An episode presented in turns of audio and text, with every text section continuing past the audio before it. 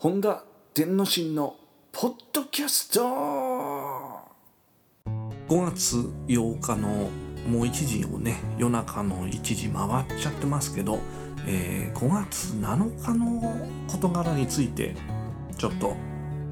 話をしてみようと思います。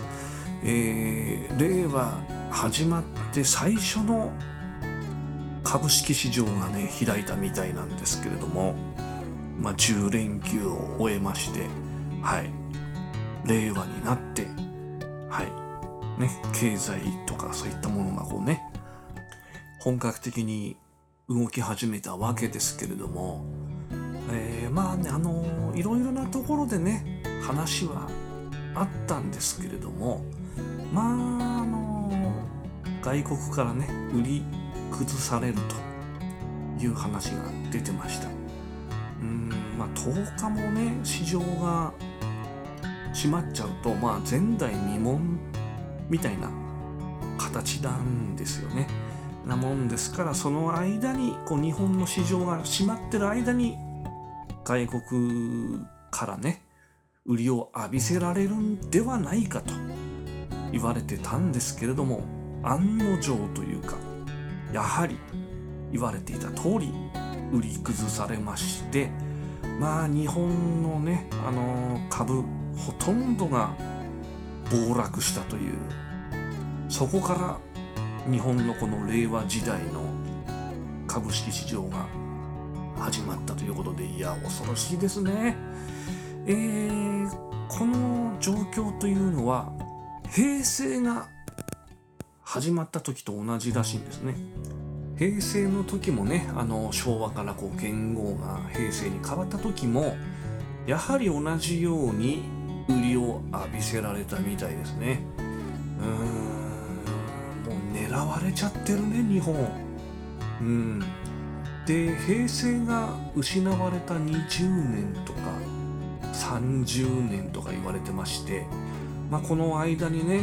日本のお金がなんと8000兆円もの巨額のお金が日本からなくなってしまったというのをニュースで見ました。怖いね。うん8000兆円ですよ。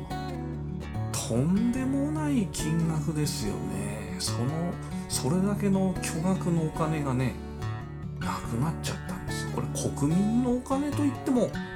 過言ではないですから。いや恐ろしいよね。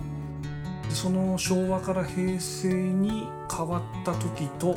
同じように今回も平成から令和に変わった時も同じように浴びせられたと売りを。なんかまたね失われた何十年令和なんてねならなきゃいいなと思ってるんですけどちょっとねやっぱり同じ状況ですよね。日本っていうのはちょっとやられちゃってるね。まあ日本はあの世界の ATM なんて言われててまあいろいろその外国をね助けるためにお金いっぱい出してますよね。途上国とかにも出してますし何でしたっけ IMF でしたっけなんだっけ忘れちゃったけどあの国が破綻した時に助けるやつですね。その昔あの韓国が経済破綻した時に助けた機関とかですけれどもちょっとね正式名称をちょっとど忘れしちゃいましたがああいったところにも日本はあの巨額のお金を出してますからね。そうやって他にどんどんどんどん外国にお金を投げていって肝心要の日本の中のお金がなくなっちゃってる。いうことなんですけれどもまああのねあのインチキ経済学者とかインチキ政治家はあのお金をすればいいっていうね そういう短絡的なことを言う人がいるんですよ。すればいいじゃんって簡単に言うんですけどそれどっから出てるんですかそのするお金。結局は日本国民の懐から出してるわけですからね。すればいいって簡単に言いますけど。うん。なんですよ。ゼロから出てきてるわけじゃなくて国民が負担しちゃってるわけですから負担させられてるわけですから、うん、すればいいなんてそんな簡単なもんじゃないんですよね。うん、というわけでまあ平成から令和に変わった最初の株式市場がまあ今言ったようにその売りを浴びせられる形で始まっちゃったっていうのが非常に怖いですよね。うーんまあ仕方ないといえばね仕方がないんですけれども。うーんなんかね令和も平成と同じように外国にやられちゃう時代になっちゃうんじゃないかなっていうね懸念をしてますけれどもね。うんそうじゃなくてこうやっぱり私みたいにこう昭和のねおっさんとしてはあの輝かしいピカピカしてたもう最強だったあの頃の日本に戻ってほしいなと。まあ無理かもしれませんけれどもまあそういうのを体験している世代としてはね戻っていただきたいななんて思っちゃいますよね。まあ本当に。ま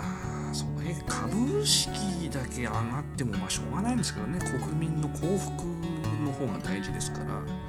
そっちがまあもちろん優先ではあるんですけれども。やっぱり日本はお金を持ってたっていうのがあのステータスだったというかね。自慢だったわけですから。その時代に戻っていただきたいなと古いね考えを持ってる私みたいなものにとってはそう思っちゃいます。あの正直言ってあの平成の時代しか知らない若者にとってはこれが普通な感じで、うん、おっさん何言ってんのって言われそうなんですけど、うん、やっぱりねそのピカピカしてた頃の日本を知っちゃってるからね変にね、知ってるもんだからなんかやっぱりうーんっていうね。言ってもねきりないんですけれどもね、まあ、グローバル社会なので日本だけがこう突出するとかっていうのは非常に難しいですからね。分かんないこともないんですけれどもまあもうちょっとねこうみんなが豊かになっていただければバブルの頃っていうのは日本全体がお金持ちでしたからね。それをまあバブルっていうわけですよ。世界全体が潤ってることをバブルって言いますから、まあ、そこまではいかなくてもちょっとそれを感じられるようながっつりじゃなくていいのであなんか暮らしが楽になったよねみたいな。じになっていただければいいななんて思ってるんですけどね。うん、ひいひい言わなくても普通に生きていけるっていう。普通に例えばまあ結婚して子供を育てて大学に入れて住宅ローンが余裕で払えるみたいなね。あのそんな風になっていただければいいななんて思うんですけれども。ちょっと今ねそれを話してて思い出したんですがあの私ね本田伝之進と言いますけれども、まあ、本田つながりでえーと本田何でしたっけあの人。ね。本田清六さんでしたっけねちょっとはっきり覚えてないんですけど明治とか大正の富豪なんですけどその方は、えー、当然ながら昔はね男しか働いてない時代でご自分一人でね働いて家族9人養ってさらにやあの収入の4割をね貯蓄に回してたっていうことで非常に有名な方なんですけどじゃあ今現代人で家族9人養ってさらに貯蓄ね給料の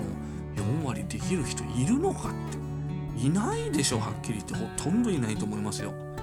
うん。ですからねそれがね昔の普通の人の収入だったとしたら昔の人は稼いでたなーってね思いますよね。あの確かに電化製品もなくて明治とか大正だったらもう、ね、電化製品なんていうもの自体がなくてテレビもねラジオもねの世界で何にもなかったから貯蓄に回せたのかもしれませんけど車もないでしょうしね。うん、ま、携帯電話も当然ないわけですよ。そういう時代だからもしかして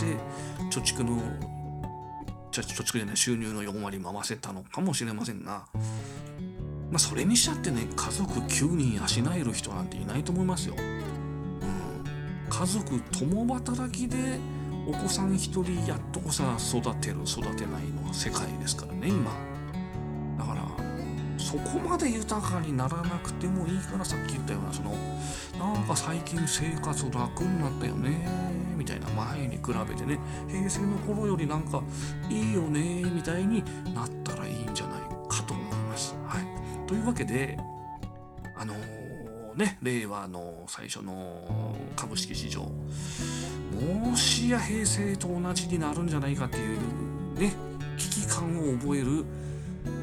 最初の日でしたけれども、うん、まあ最初だけでその餅は良くなっていただければいいななんて思っちゃいます。はい。まあ取り留めもない話になりましたけれども。また聞いてください。じゃあね